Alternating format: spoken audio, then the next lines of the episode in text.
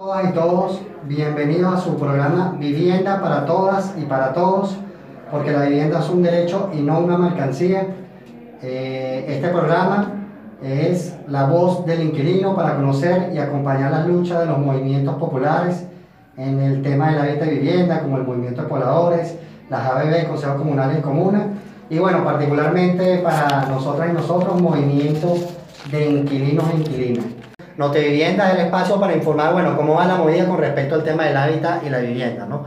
Allí para informar, eh, bueno, que eh, y también concatenando con, con, con, esta editorial de hoy que tiene que ver con la pandemia, eh, el presidente Nicolás Maduro, comenzando la pandemia, hizo un decreto de suspender los pagos de alquileres y una modalidad de, de pago de los mismos, ¿no? Así también así como también la prohibición de los desalojos que ya existen, pero los está blindando.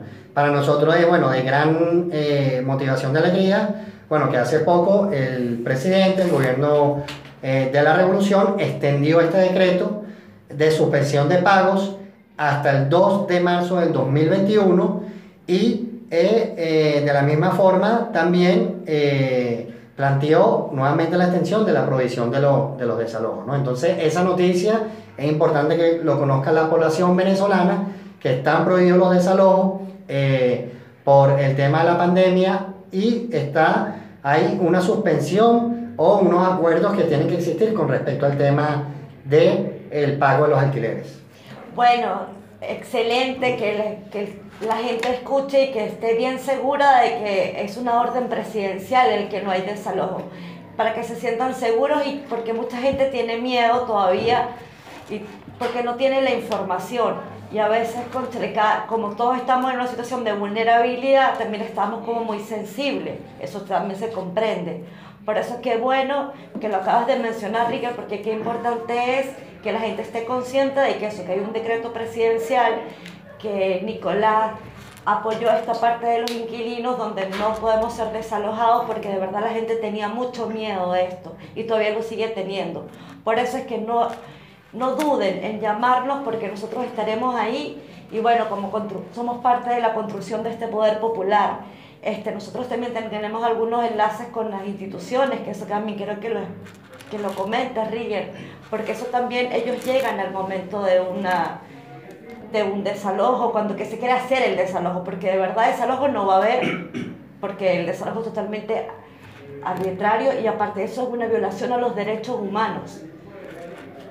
Sí, bueno, Maffer, allí eh, un poco explicar de qué se trata este, este decreto y esta suspensión, ¿no? O sea, como, como está complicado el tema del trabajo, en las familias tienen menos acceso a, bueno, a poder trabajar y a, y a, y a, sostener la familia, tenemos dificultades, hay trabajos que están paralizados, entonces lo que se, lo que se intenta con esta medida, bueno, con respecto al tema de la suspensión de lo, del, del, pago de cano de arrendamiento, es bueno comprender y entender esa situación de la familia. En tal sentido, este decreto que dice, este decreto dice que se pueden llegar a acuerdos con los propietarios, ¿no?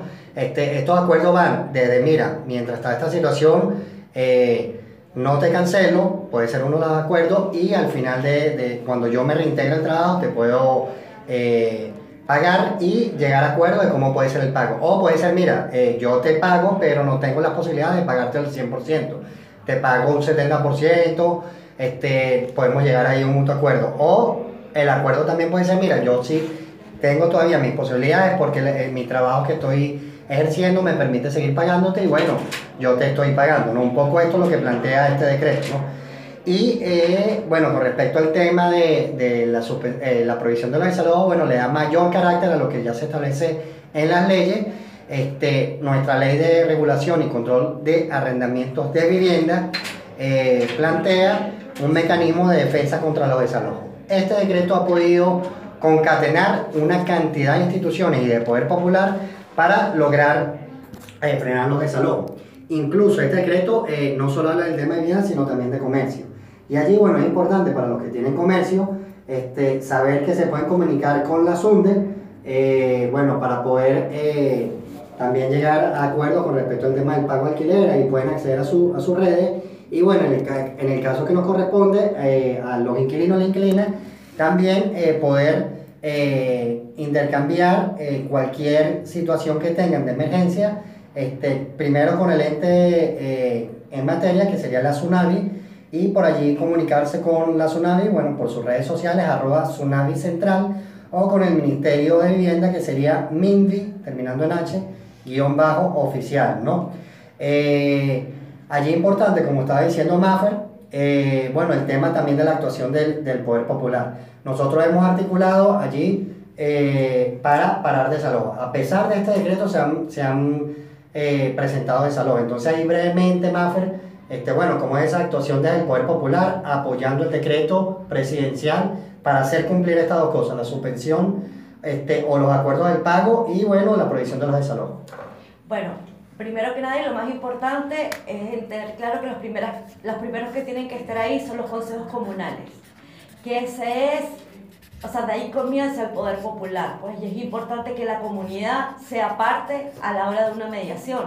Primero porque ellos ejercen el control, o sea, ellos me, el seguimiento y el control, y están viendo, por ejemplo, si llega la policía, de qué forma está hablando, si llegan algunos funcionarios, cómo actúan también. Es importante que la comunidad participe, porque tenemos que sectorizar las luchas. Eh, y eso es lo que venimos hablando hace mucho tiempo con Riegel, de que es importante que la misma comunidad ejerza su derecho en el lugar donde vive, en el espacio que ocupa. Primero por una cuestión de pertenencia y segundo para hacerle el control y el seguimiento cuando llegan autoridades o cuando bueno, supuestas autoridades o cuando llegan también la gente que a veces no son del lugar, porque también hay los supuestos colectivos que a veces llegan a desalojar gente.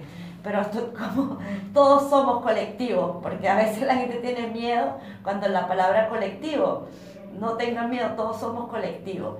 por eso es importante que las comunidades se unan a la hora de, un, de, una amenaza de, desalojo, porque es amenaza, el desalojo no va a haber porque tal como estamos hablando, hay un decreto presidencial que cuida a la familia y que cuida la vivienda, el derecho a la vivienda. Pues.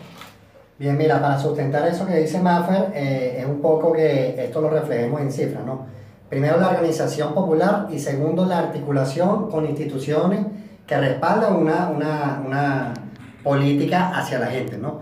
Mira, en plena pandemia se han dado 98 restituciones a nivel nacional. ¿Restituciones qué quiere decir? Gente que ha sido desalojada en plena pandemia, bueno, por un sector inescrupuloso y que podríamos decir que es hasta inhumano, ¿no?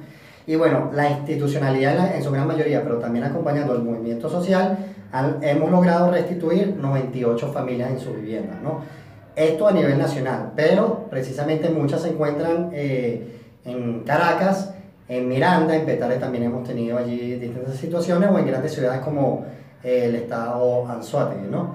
Eh, de la misma forma, en plena pandemia se han dado 710 asesorías, pudiéramos establecer que son tipo, llamar la asesoría, pero esta asesoría de qué se, de qué se trata, bueno, eh, es que ha tenido la Tsunami eh, comunicación en primera instancia con inquilinos e inquilinas que han denunciado que lo están perturbando, ya sea porque le han subido el canon de arrendamiento, ya sea porque le han dicho, mira, tienes que desalojar en plena pandemia, o han tenido que realizar traslado para eh, lograr evitar que se dé un, un, desalojo, ¿no? Entonces, bueno, que se hayan dado en plena pandemia 710 acciones que al final protegen eh, este derecho a la vivienda es sumamente importante. Y por último, 1980 desbloqueo en el sistema Tsunami, que quiere decir, bueno, hay gente que viene cancelando su, su cano de arrendamiento este, a través de la Superintendencia Nacional de Arrendamiento de Vivienda y que, bueno, hay un procedimiento que se ejecuta, que seguramente eso lo podemos hablar en cualquiera de nuestros programas, este, bueno, eh, de gente cancelando. ¿Qué quiere decir? Bueno, que la gente está pendiente de, de pagar, no más. Entonces, bueno, estas cifras hablan por sí solas, ¿no?